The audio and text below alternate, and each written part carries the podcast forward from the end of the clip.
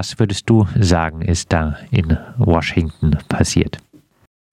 Ja, das hat verschiedene Ebenen. Also ich meine, erstmal die innere Ebene sozusagen ist, oder die, die oberflächliche Ebene ist ja, dass die ähm, harte Fraktion der Trump-Anhänger jetzt äh, eben äh, anfängt, auf die Straßen zu gehen und nicht mehr nur auf die Straßen, sondern äh, eben das Parlament gestürmt hat. Wenn man ein Parlament stürmt, das hat ja schon immer eine ganz besondere Bedeutung ne, in der äh, Demokratie. Also das ähm, äh, Parlament als Zentrum oder als, als Herz sozusagen einer ähm, bürgerlich-parlamentarischen De äh, Demokratie ist ja schon was recht Spezielles. Und wenn es gestürmt wird, ähm, gerade von rechtsstehenden Kräften, ist das ein sehr bedrohliches Signal. In den USA selbst würde ich denken, ist es eine Sache, die doch sehr zu denken geben muss aus verschiedenen Gründen. Ähm, zum einen sind die Vereinigten Staaten im Innern ja schon sehr lange ein sehr stark gespaltenes Land in vielerlei Hinsicht. Ähm, von dieser Spaltung hat ja auch schon Trump profitiert. Sein Wahlsieg beruht ja auch auf dieser Spaltung. Auf dieser inneren Spaltung des Landes und äh, dass in dieser Spaltung jetzt so eine Radikalisierung stattfindet, ist schon eine sehr bedrohliche Geschichte. Man muss ja dazu sehen, dass Umfragen zeigen, es gibt inzwischen verschiedene Umfragen mit verschiedenen Zahlen, aber in allen ist klar, dass doch ein signifikanter Teil der Republikaner-Anhänger diesen Sturm auf das ähm, Kapitol gar nicht als bedrohlich, sondern als korrekt empfindet. Und ja, insofern würde ich sagen, ist das eine wirklich sehr bedrohliche Geschichte.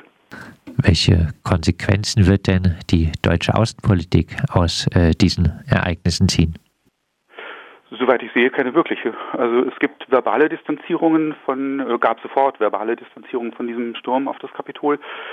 Ähm, es gibt inzwischen auch wirklich sehr deutliche Äußerungen in Richtung Trump, also dass man äh, doch äh, deutlich sagt, äh, Trump hat da maßgeblich zu beigetragen. Das ist ja alles äh, schön und gut und korrekt und zutreffend. Nur auf der einen Seite muss man äh, dazu ja sagen, dass die ähm, Bundesregierung, die Berliner Politik insgesamt ja die gesamten vier Jahre hindurch völlig ähm, äh, ja ohne ernsthafte Brüche mit der Trump-Administration zusammengearbeitet hat. Das heißt also, man müsste doch jetzt eigentlich mal anfangen zu überlegen, mit was für einer Regierung hat man da eigentlich zusammengearbeitet. Da müsste zumindest ein ähm, öffentlich nachvollziehbarer Denkprozess einsetzen. Das wäre so das eine. Und ähm, das zweite ist ja, ähm, wie gesagt, die ganze Sache ist jetzt nicht etwas, was man einfach so Trump in die Schuhe schieben kann und Trump ist jetzt demnächst äh, erstmal weg vom Fenster und damit ist das Problem gelöst. Das ist ja nicht der Fall, sondern äh, die Vereinigten Staaten sind ja ein, wie gesagt, sehr gespaltenes Land und auch politisch sehr stark gespaltenes Land mit einer politisch wirklich stark, ähm, sehr erstarkten Rechten, auf der Trump ja, auf die Trump seine Wahlerfolge aufgebaut hat. Es ist ja auch diesmal eigentlich ein Erfolg gewesen, auch wenn er die Wahl nicht gewonnen hat, denn weit über 70, ich glaube 74 Millionen Menschen sind es, die ihn gewählt haben. Das ist eine unglaubliche Zahl. Und ein Land, in dem solche Verhältnisse sind, da muss man doch irgendwie, ähm, wenn es der engste oder einer der engsten Verbündeten ist, ähm, vorsichtig rangehen und äh, drüber nachdenken. Und ähm, aber auch da kann ich keinen wirklichen äh, Denkprozess bei der Bundesregierung erkennen. Das ist eine meiner Ansicht nach hochbrisante Lage. Sind äh, aber denn äh, Konsequenzen äh, notwendig, äh, wenn doch jetzt sowieso äh, die Regierung wechselt? Meiner Ansicht nach ja, denn klar, die Regierung wechselt, das ist ja völlig äh, unbestritten. Nur die Bevölkerung wird ja nicht ausgetauscht. Es sind also nach wie vor die, ich meine, es wären weit über 74 Millionen Menschen gewesen, die äh, Trump gewählt haben. Die nächsten Wahlen sind spätestens in vier Jahren. Und ähm, das heißt, das Problem ist vertagt, mit Glück vertagt. Und selbst da kann man sich nicht sicher sein, denn ähm, ob die 400 Millionen, die Trump gewählt haben und die äh, beiden, die beiden Regierungen ja schon von vornherein dezidiert abgelehnt haben, ob die in ihrer Gesamtheit wirklich stillhalten auf Dauer, ist ja noch eine völlig unklare Frage. Jetzt äh, verurteilen doch auch führende Republikaner äh, die Rolle Trumps. Äh, kann man äh, dann nicht äh, äh, von Seiten Deutschlands guten Gewissens weiter mit den Republikanern zusammenarbeiten? Mm, man muss bei den aktuellen Positionierungen bei den Republikanern in den USA, denke ich, muss man verschiedene Sachen dazu sehen.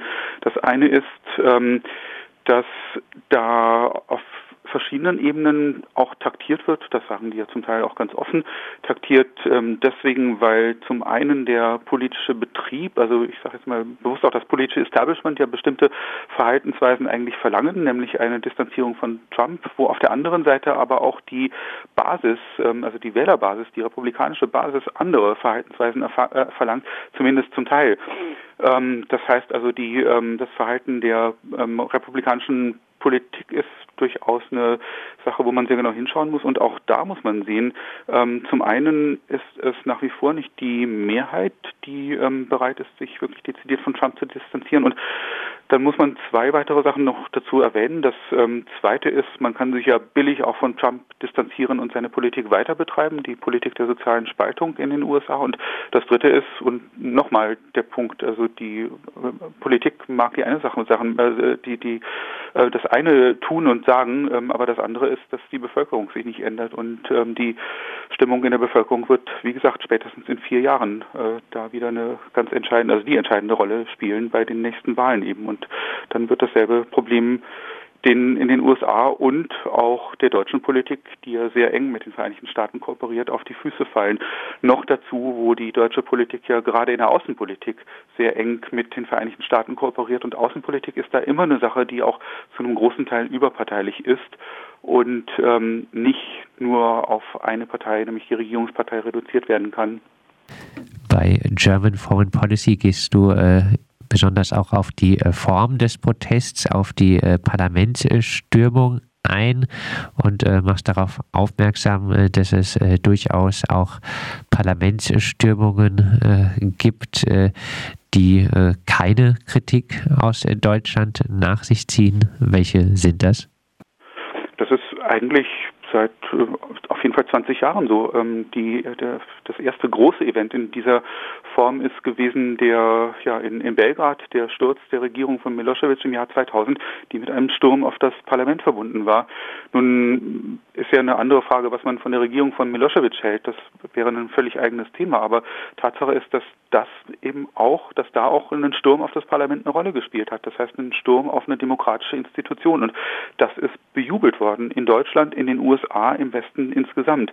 Das war längst nicht das Einzige. Der nächste Fall war die sogenannte Rosenrevolution in Georgien Ende 2003, wo auch eine Regierung gestürzt worden ist von einer klar pro-westlich orientierten Oppositionsbewegung. Auch da, die inneren Verhältnisse sind wieder eine völlig andere Frage. Aber Tatsache ist, auch da wurde der Sturm einer wirklich stark pro-westlichen ähm, Regierung auf ein Parlamentsgebäude wurde bejubelt im Westen und das hat sich immer wieder wiederholt. Also ähm, auch ähm, wenn es vor allem der Sturm anderer Regierungsgebäude gewesen ist, bei der sogenannten, äh, sogenannten äh, also bei, bei den äh, Protesten, bei den Maidan-Protesten in der Ukraine 2013, 2014, auch da sind ähm, Regierungsgebäude oder Regierungsbehörden gestürmt worden, damals auch übrigens von stark rechtsstehenden, weit rechtsstehenden Kräften.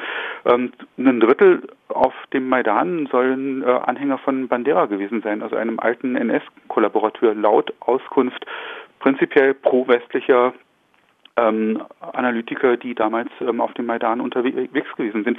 Das bedeutet also, ähm, solche Stürme auf Parlamente werden in der deutschen Politik und in der westlichen Politik insgesamt bejubelt, wenn sie aus Sicht deutscher ähm, oder US-amerikanischer oder westlicher Politikinteressen heraus die richtigen treffen. Nur das Ding ist ja, auf der einen Seite ist natürlich die Frage, ähm, ob man sowas machen kann, instrumentell sozusagen, um den Sturz einer missliebigen Regierung hinzukriegen, äh, eben auch einen Sturm auf das Parlament zu befürworten. Das ist eine Sache, wo ich sagen würde, nein, das kann man so nicht machen. Man kann nicht so in die inneren Verhältnisse von anderen Staaten eingreifen, dass man da einen Sturm auf ein Parlament bejubelt. Und das Zweite ist ja, wir haben doch in den letzten 20 Jahren immer wieder solche Szenen gesehen, wo Stürme auf Parlamente auf andere Regierungsbehörden gezeigt wurden und wo gejubelt wurde. Und das setzt sich doch in den Köpfen fest. Und nun müssen wir uns doch überhaupt nicht wundern, dass sich auch in den USA das festgesetzt hat, dass man sowas tun kann, dass sowas richtig ist, dass sowas sozusagen, ich verwende jetzt mal bewusst diese moralische Sprache von den Bösen zwar abgelehnt, aber von den Guten dann doch befürwortet wird und dass man es einfach durchsetzen muss. Und ich finde eigentlich, letztlich fällt uns da die Außenpolitik der letzten 20 Jahre auf die eigenen Füße, denn eben genau dieses Bild, dass man sowas tun darf, ähm, das ist über die Außenpolitik verfestigt worden und das kommt jetzt ins eigene Land zurück. Auch äh, russische und chinesische Medien machen auf äh, diese Widersprüchlichkeit aufmerksam. Was wird äh, in diesen Medien zu den jetzigen Reaktionen auf die Stürmung des Kapitols gesagt? Die weisen im Wesentlichen auf diesen Sachverhalt hin. Das sind ja genau diejenigen, gegen die sich diese Umsturzbewegungen immer gerichtet haben oder gegen deren Interessen sich diese Umsturzbewegungen gerichtet haben. In der Ukraine, in Georgien stark gegen russische Interessen oder das jüngste Beispiel, das ist der Sturm des Parlaments in Hongkong im Jahr 2019. Das ist noch keine zwei Jahre her und die Parallelen, auf die jetzt in chinesischen Medien auch hingewiesen wird, die Parallelen stechen ja wirklich ins Auge. Die Leute, die in Hongkong das Parlament gestürmt haben, das waren Anhänger Trumps. Das haben die deutlich gemacht, indem sie äh, draußen auf den Straßen Trump-Fotos, ähm, also Trump-Poster mit sich getragen haben und indem sie Trump, also als Präsidenten der USA, aufgefordert haben, Hongkong zu befreien. Das war die Forderung genau dieses Spektrums der Demonstranten in Hongkong, die im Sommer 2016, äh, 2019 das Parlament da gestürmt haben, die da übrigens auch britische Kolonialflaggen aufgehängt haben. Und das ist nun kein Symbol einer Demokratie, ne, wenn man Flaggen einer Kolonialmacht aufhängt. Und auch da wieder ist es ja so gewesen, das wurde im Westen, auch in Deutschland, wurde das wirklich breit bejubelt. Da wurde gesagt, endlich eine Bewegung, die das Ganze richtig anfängt. Naja, und chinesische Medien sagen jetzt, und man muss ihnen wie auch immer man zu ihnen steht, man muss ihnen da recht geben. Die sagen jetzt, Trump-Anhänger haben in Hongkong das Parlament gestürmt, das wurde im Westen bejubelt. Jetzt stürmen Trump-Anhänger ein anderes Parlament, nämlich in Washington, und jetzt wird gesagt, das ist eine furchtbare Sache. Wie schreiender kann doch eine Doppelmoral sein als das? Das ist doch wirklich der Gipfel, ähm, ja, der Gipfel der Doppelmoral. Lassen sich aber denn diese Parlamentsstürmungen wirklich vergleichen? In Hongkong waren es äh, Proteste gegen ein Sicherheitsgesetz, äh, was die Repressionsmöglichkeiten gegen die oppositionelle Bewegung unzweifelhaft äh, stark erhöht hat. In Washington hingegen wurde das Parlament gestürmt, weil äh, von Wahlbetrug gesprochen wurde, ohne dass es dafür irgendwelche vernünftige Anhaltspunkte gab. Muss man nicht auch ein äh, bisschen mehr den Inhalt der Proteste berücksichtigen und sagen, eigentlich ist das nicht zu vergleichen?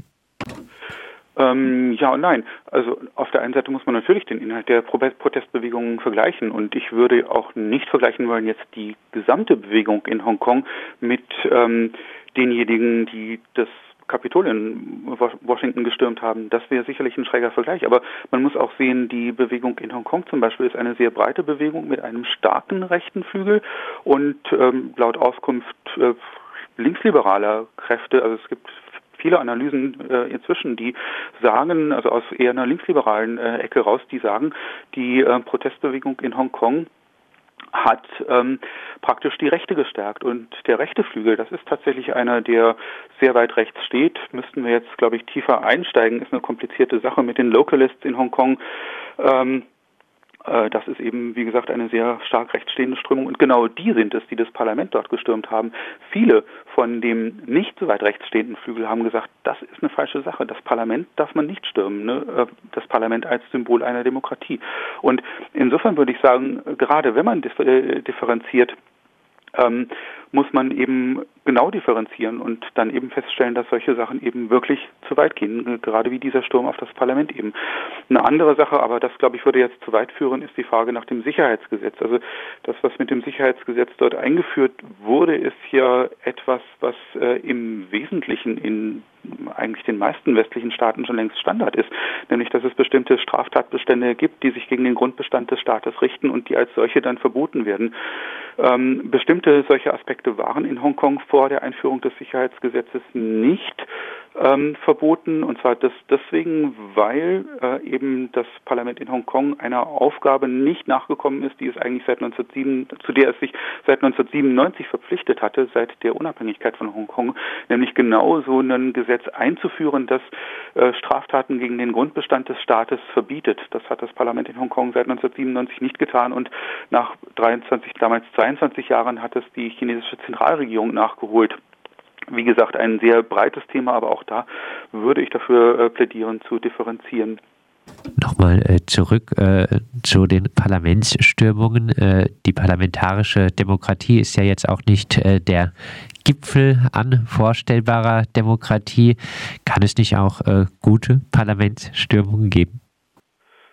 Ähm, das ist natürlich eine sehr breite Frage. Also ich würde auch dem zustimmen, dass äh, die ähm, bürgerlich-parlamentarische Demokratie, wie, sie, wie, wir sie haben, nicht der Gipfel der Demokratie ist. Ohne jede Frage, da ist äh, weit mehr vorstellbar.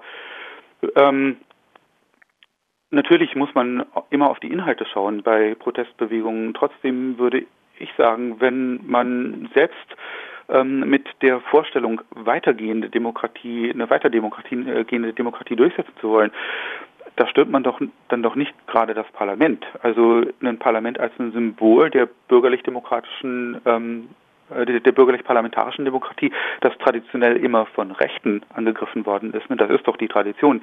Äh, der Sturm auf Parlamente ist doch ähm, wirklich eher eine, eine, ähm, ähm eine, eine, eine rechte ähm, Tradition. Äh, ja, also von daher wäre ich bei äh, Parlamenten immer wirklich sehr, sehr vorsichtig, unbeschadet der Tatsache, dass natürlich weitergehende Formen, Formen von Demokratie äh, denkbar sind. Abschließend noch mal ein bisschen zusammengefasst, was könnte man für Schlüsse aus den Ereignissen in Washington ziehen, auch unter Berücksichtigung, dass westliche Akteure bei anderen Parlamentsstimmungen Beifall klatschen?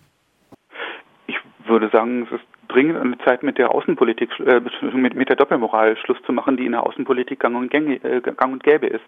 Äh, mit einer Doppelmoral, die einen Sturm auf Parlamentsgebäude im, Außen, im Ausland, wenn sie politisch in den Kram passt, befürwortet, die aber einen Sturm auf Parlamentsgebäude im Inland natürlich ablehnt. Und äh, mit so einer Doppelmoral muss man endlich, müssten wir endlich einmal äh, aufräumen, denke ich. Das heißt, wir müssten aufhören, Sachen im Ausland zu bejubeln, die wir im Inland wirklich scharf und dezidiert ablehnen. Oder anders gesagt, ähm, Vorgehensweisen der eigenen Politik zu bejubeln, die ähm, wir ablehnen würden, wenn sie im Inland stattfinden. Das sagt der freie Journalist Jörg Kronauer, der unter anderem für German Foreign Policy und die Konkret schreibt. Wir haben mit ihm über die Erstürmung des Kapitols durch aufgeheizte Trump-Anhänger gesprochen und er macht darauf aufmerksam, dass andere Parlamentsstürmungen äh, durchaus den Beifall des Westens bekommen und fordert äh, da ein Ende der Doppelmoral.